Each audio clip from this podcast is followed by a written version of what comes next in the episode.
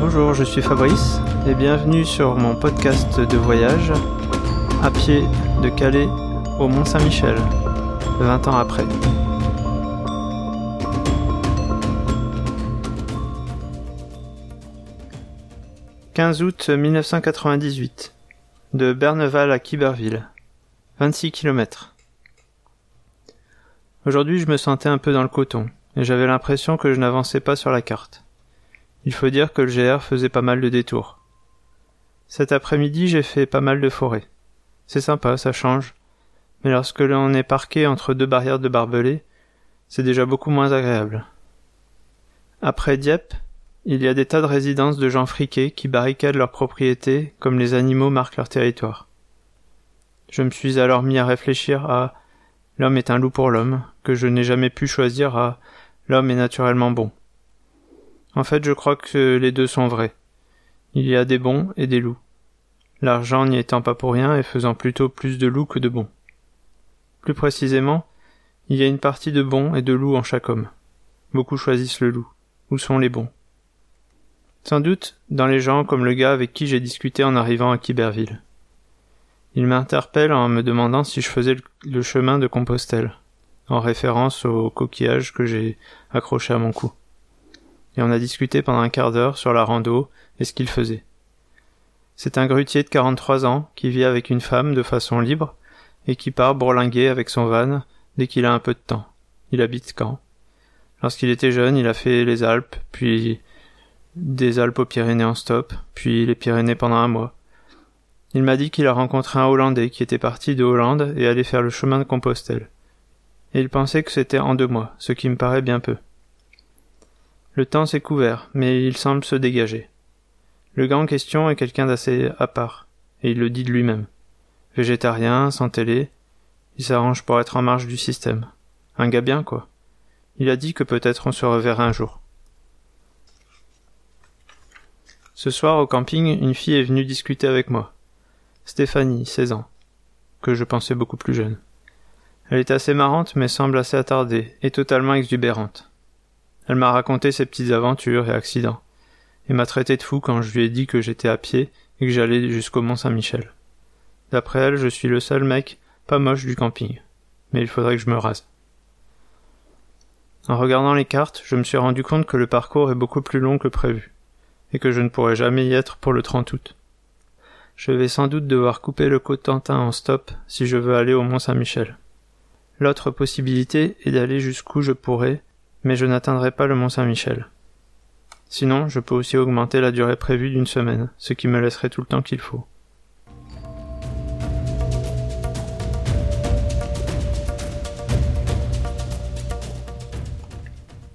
Alors cette septième étape est une étape vraiment intéressante pour, pour les paysages qui sont quand même assez jolis euh, après, Dieppe, mais surtout euh, pour les rencontres que j'ai pu y faire.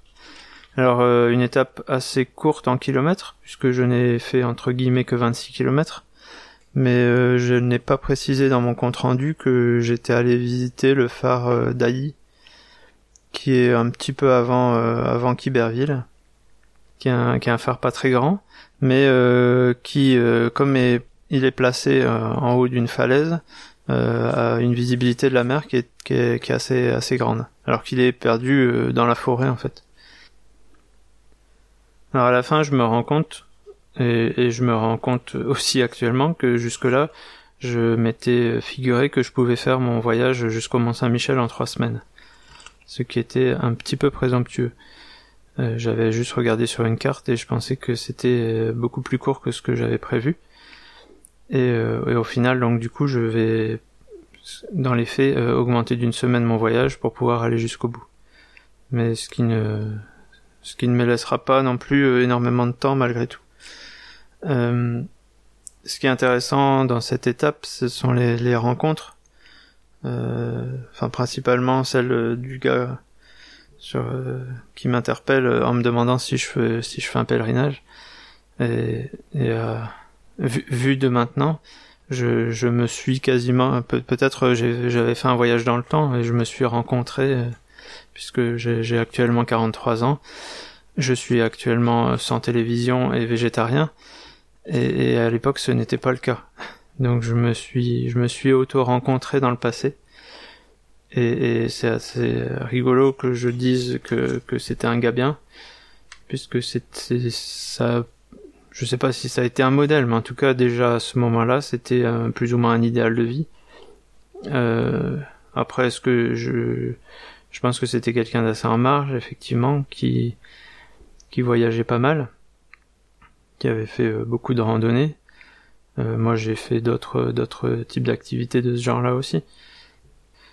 Et surtout quelqu'un d'assez ouvert, euh, qui fait un métier assez peu ordinaire et qui profite de, de tout son temps libre pour, pour voyager, découvrir le monde et être ouvert à, à d'autres choses que, que la société de consommation euh, ou la façon euh, ordinaire euh, de, de, vivre.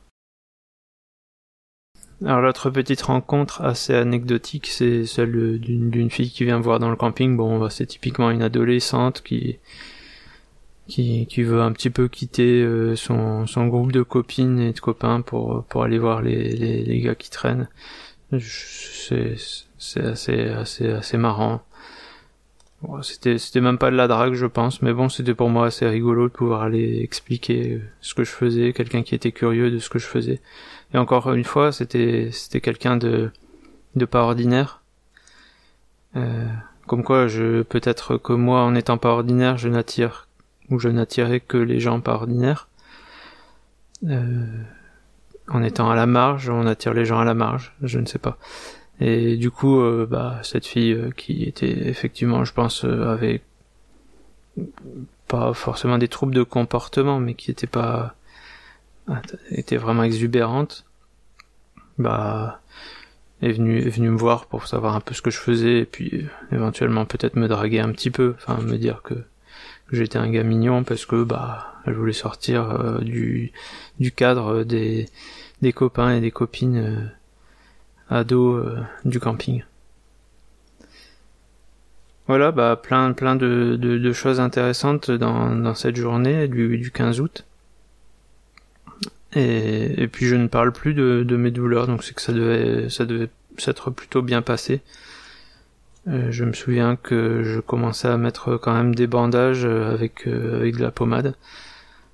J'ai dû les mettre pendant une dizaine de jours avant que ma tendinite ne passe. Mais peut-être euh, j'en parlerai plus tard, donc euh, on se retrouve pour un prochain épisode euh, très bientôt. Alors si, si vous êtes tombé sur ce podcast un peu par hasard, que vous voulez en savoir plus ou simplement me, me, donner un petit retour, je n'en attends pas particulièrement après chaque épisode, mais peut-être que ce que je raconte vous aura donner envie de voyager ou au contraire euh, aura rappelé en vous euh, un voyage ou une expérience que vous avez fait dans votre vie. Euh, n'hésitez pas à aller voir sur mon site internet podfab.free.fr slash cmsm comme Calais Mont-Saint-Michel et vous aurez toutes les précisions sur les moyens de me joindre ou d'échanger avec moi.